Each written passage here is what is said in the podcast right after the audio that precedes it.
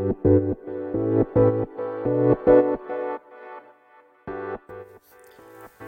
科行きの10分間始まります。このチャンネルでは日本最大級のブラジリアン柔術ネットワークカルペディエム代表の石川由紀が日々考えていることをお話しします。はい皆さんこんにちは。いかがお過ごしでしょうか？本日は1月の10日。えー、っと何曜日だ？水曜日ですね。僕は自宅で今これをやってます。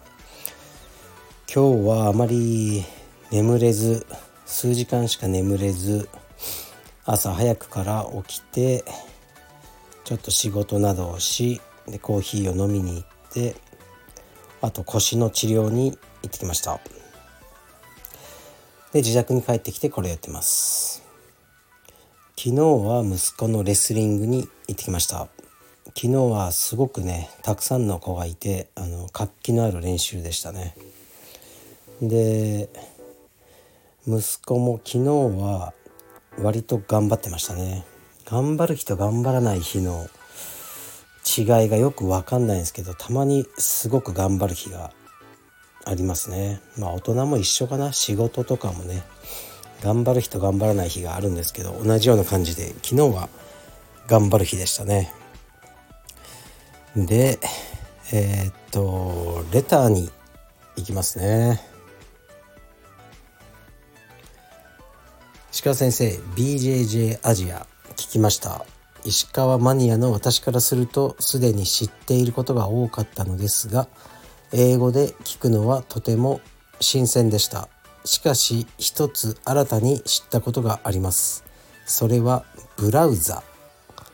クエスチョンマーク。石川先生の初めての道場です。日本の綺麗なカルペディエムから柔術を始めた私からすると当時のアメリカのブラジリアン柔術道場は虎の穴のような場所ではなかったのでしょうか。より石川マニアになるために当時のお話聞きたいです。よろしくお願いします。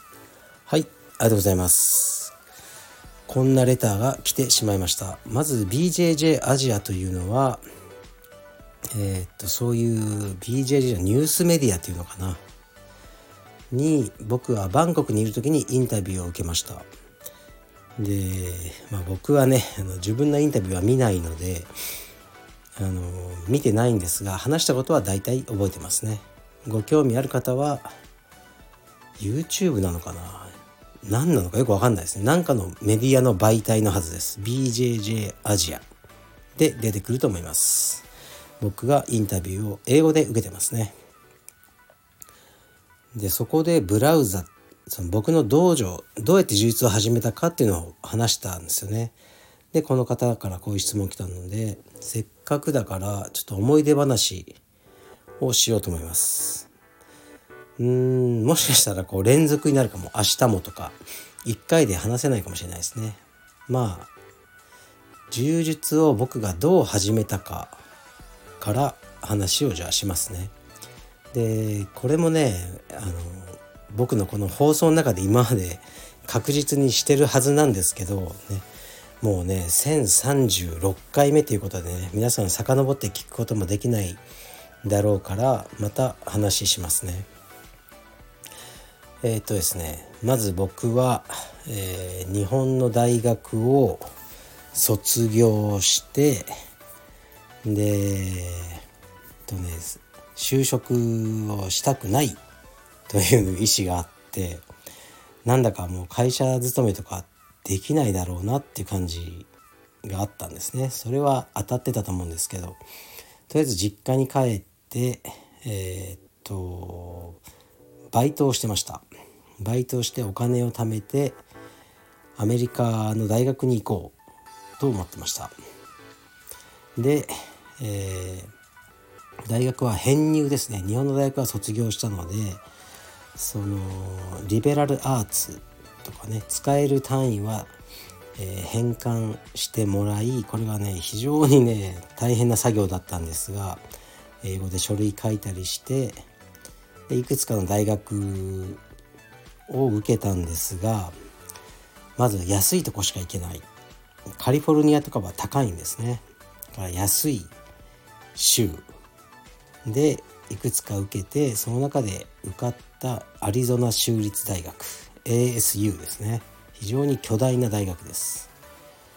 の、えー、っとフィジカルサイエンス、まあ、運動生理学ですね。の学科に合格しそちらに行きました。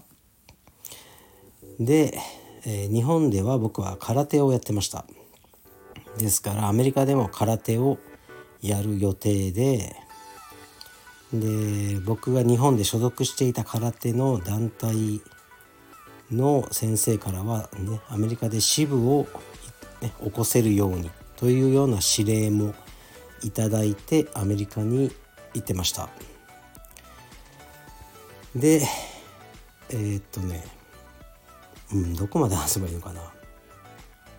大学でね、あの体育館でレスリングみたいなのをやってる集団を見つけたんですね。でどうやらグラップリングだなと思って行ってみたらあのちょっと体験しないかって言われて行ったんですよね。でその時、まあ、なぜだかあの僕は殴ってもいいっていうルールだったんですね。殴ってこいよみたいな素手で。でじゃあもう思いっきり殴ってやろうと思って始めたんですけどえー、っとね相手は殴ってこないんですよ。グラップラーなんで。殴ってこない人を殴るのってこんなに難しいのかって初めて思いましたね。僕は空手しかやったことなかったんで。殴りに行くんだけど頭下げて入ってくるんでタックル取られちゃうんですね。で蹴りも全部蹴り足も取られて倒される。倒されたらマウントになる。苦しくて逃げる。バックに。で首絞められる。でマウントを取られて逃げようと思って手伸ばしたら十字取られる。というのをもう数十回のような感じでやられてダメだ。と思ってでその日家に帰ったんですね、まあ、寮に帰ってで 一日考えました。しっかり。何なんだこれはと。全く俺の打撃通用しないじゃないか。いやちょっと今日やり方が悪かった。本当だったら勝てるはずだとかいろいろ考えたんですがあのいやもうこれはダメだ。勝てない。この競技には。そして自分の心がもうこれをやりたがってる。と思って日本から持ってきた道着を、ね、あのその寮の焼却炉で焼却しました。だからあのギを焼却せよっていうね有名なエディ・ブラボーの言葉がありますが僕の方が早いですね多分。ギを焼却しました。で次の日からグラップラーとなってまず大学内にあったんですねそういうクラブが。えー、レスリングベースの、えー、グラップリング、あのー、の、まあ、サークルですねに入りました。でそこの先生はあのえ、っとねトップレスラーグレコのトップレスラーでまあ非常に強かったです。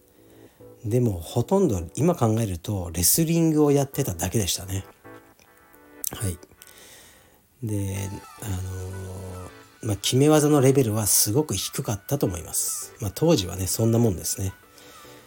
でもあのアリゾナって結構ファイターが多くてマーク・ケアとか練習に来てくれたりあとは、まあ、知ってる人いるかな？ヒース・シムズとか。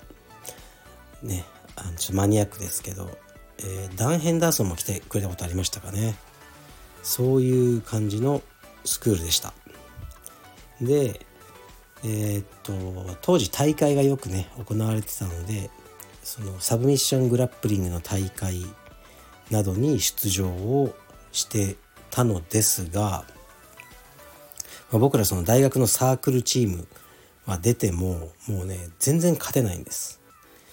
で柔術のスクールが出てくるんですね。アリゾナだとメガトンですね。有名なウェリントン・ディアス先生。メガトンチームが最強でした。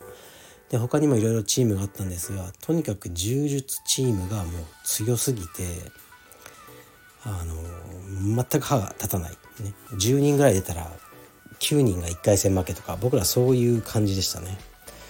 でえー、っと、まあ、グラップリングの試合ってね当時は裸で出る試合が多かったですね。で僕は当時もうバキバキで脂肪もなくあのまあステロイド疑惑まであるような感じの体をしてました。だから目立ってたんですよね。であるグラップリングの大会に出てまあ負けちゃったんですけどあのその、ね、先生が僕に勝った生徒さんの先生が試合後に話しかけてきて「お前なかなか強いな」ちゃんと柔術をやれよ」っていうふうに言ってくれたんですね。で僕も実は柔術がやりたいと思ってました。